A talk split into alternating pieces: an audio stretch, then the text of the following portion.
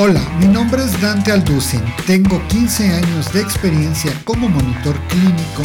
Fui nombrado Top 100 Visionaries in Education por el Global Forum of Education and Learning en los Estados Unidos y soy el fundador de Blast Academy, la escuela creadora del exitoso programa de formación de monitores clínicos de élite Monitoring Year One. Te invito a que conozcas todos nuestros programas de formación en blastacademy.net y te prepares para un episodio más de Investigación Clínica 101, el único podcast que te enseña consejos cool para nuevos monitores clínicos, assistants y demás fauna nativa. Ninachali, que en ruso significa comenzamos. Hola, ¿qué tal? Bienvenido a un nuevo episodio de este podcast. Hoy quiero hablarte de lo que son los mitos y las responsabilidades de ser CRA monitor clínico.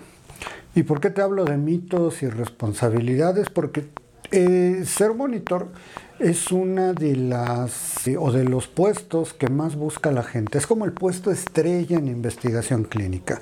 Nadie sabe qué demonios es investigación clínica, pero todos queremos ser monitores. No, no te preocupes, yo me incluyo. Y bueno, este podcast del día de hoy te puede ayudar mucho y te puede ahorrar muchos dolores de cabeza. Pon mucha atención porque mucha gente que decide mal su camino, ya sea que sí quieren ser CRAs y se van por otro lado, o bien hacen todo para ser CRAs y realmente años después se dan cuenta que lo suyo es otra cosa, pues se ralentizan en su carrera profesional. Así que te conviene escuchar estos tips que te voy a dar a continuación. Vamos primero con eh, los mitos, o sea, realmente ¿Qué es lo que se dice de ser CRA? ¿no? ¿Qué es lo que se decía cuando, ya no vamos a dar cuentas, pero cuando yo quería entrar a ser monitor, cuando yo quería entrar en investigación clínica, y que no varía mucho con lo que se está diciendo actualmente, por qué la gente quiere ser CRA.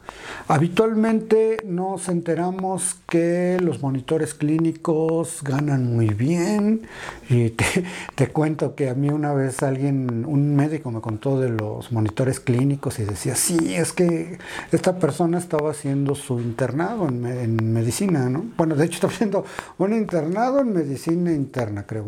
No sé si estoy diciendo una tontería y corríjanme.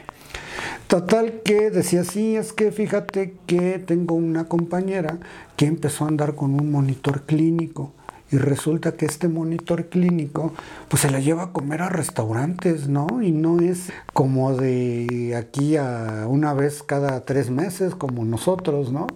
Bueno, a, todo esto pues tienes que saber que eh, en el punto donde se encontraba esta persona pues todavía no, no es cuando los médicos empiezan a ganar mucho dinero.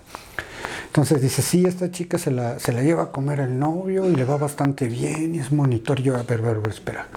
Eh, tome nota, ¿no? Dije, ah, pues mira, no les pagan mal. Eventualmente, eh, buscando trabajo, no necesariamente en el área de investigación clínica, eh, yo refería que había sido becario de, de, investigación clínica. Y la misma gente que me estaba entrevistando, el mismo gerente me decía, ay, sí, que les pagan muy bien, que no sé qué, que viajan mucho. Yo dije, un momento, creo que estoy aplicando el puesto incorrecto. Y así se van haciendo estas eh, habladurías, estas cuestiones de boca en boca. Y lo que más nos deslumbra de la posición de monitor clínico es el sueldo, ¿no? Que les pagan súper bien, que esto, que el otro.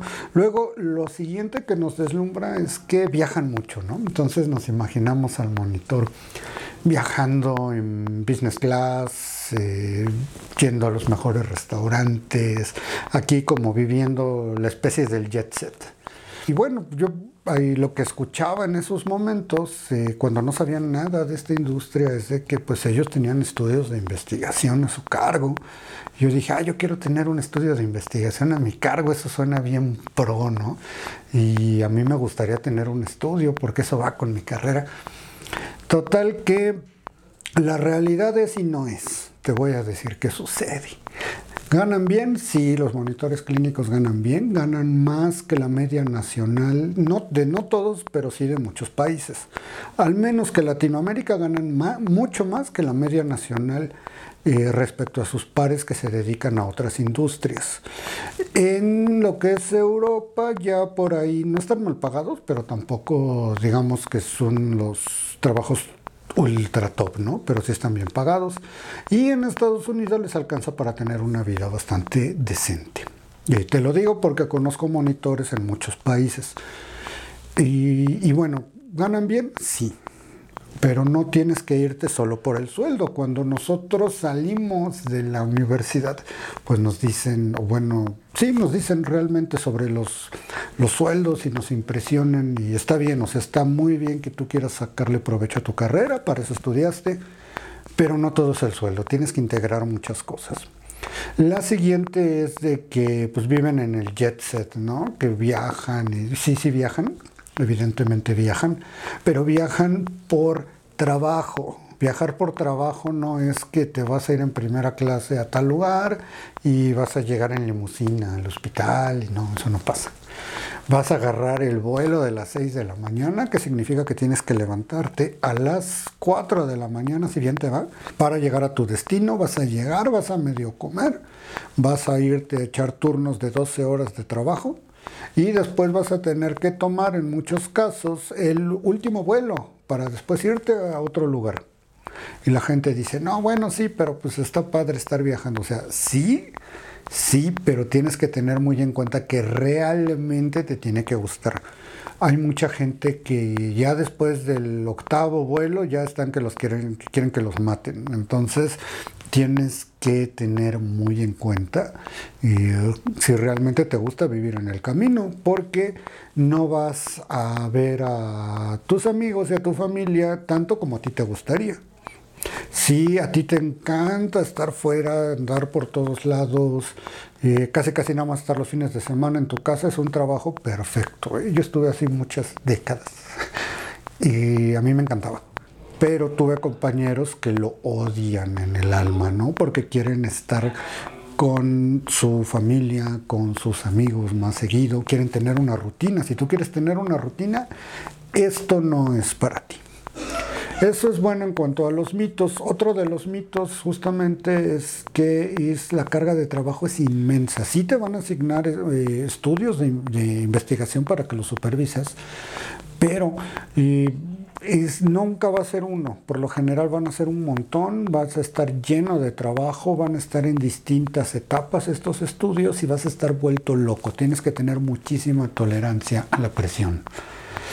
Y por si todavía no ha quedado claro, no vas a estar en un laboratorio. O sea, este es un trabajo 100% godines, donde eh, pues vas a tener que lidiar con papeles, vas a tener que ver expedientes. Sí tienes contacto con las cuestiones clínicas, pero no vas a estar en un laboratorio.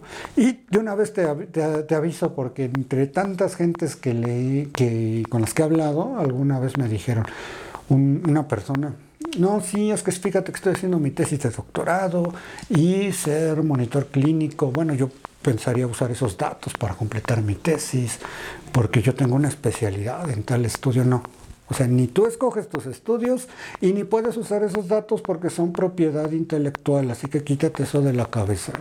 La academia y la industria no se llevan, no se hablan, tienen valores diferentes y ni siquiera lo intentes porque te vas a meter en una bronca legal. Y si lo haces, más bien, si lo haces, dímelo para que te lleve tus cigarritos y ahí me cuentes algunas anécdotas de la prisión. Bueno, eso ha sido todo por hoy. Yo creo que es un capítulo que da para mucho, para seguirlo abordando. Cuéntame si todavía tienes dudas, escríbeme, déjame tus comentarios si respecto a qué hace, qué no hace un monitor y lo seguimos trabajando y seguimos resolviendo dudas. Pero antes de irme, quiero invitarte a que inicies tu proceso de inscripción para nuestra wave número 2 del programa clínico que está revolucionando la industria, es decir, Monitoring Year One. ¿Qué vamos a hacer en Monitoring Year One? Vamos a prepararte no solo como un monitor normal o para que digas que sabes monitorear, no, te vamos a preparar como un CRA de élite, es decir, para que puedas hacer tu trabajo con excelencia y eso te ayude a hacer a ti una mejor carrera y beneficie también a los pacientes que están en, los estudios que a ti te toque monitorear. Estamos ya a nada de cerrar inscripciones. En la descripción te dejo el link para que puedas iniciar tu proceso de inscripción y formes parte de este Monitoring Year One Wave 2. Te veo en el próximo episodio.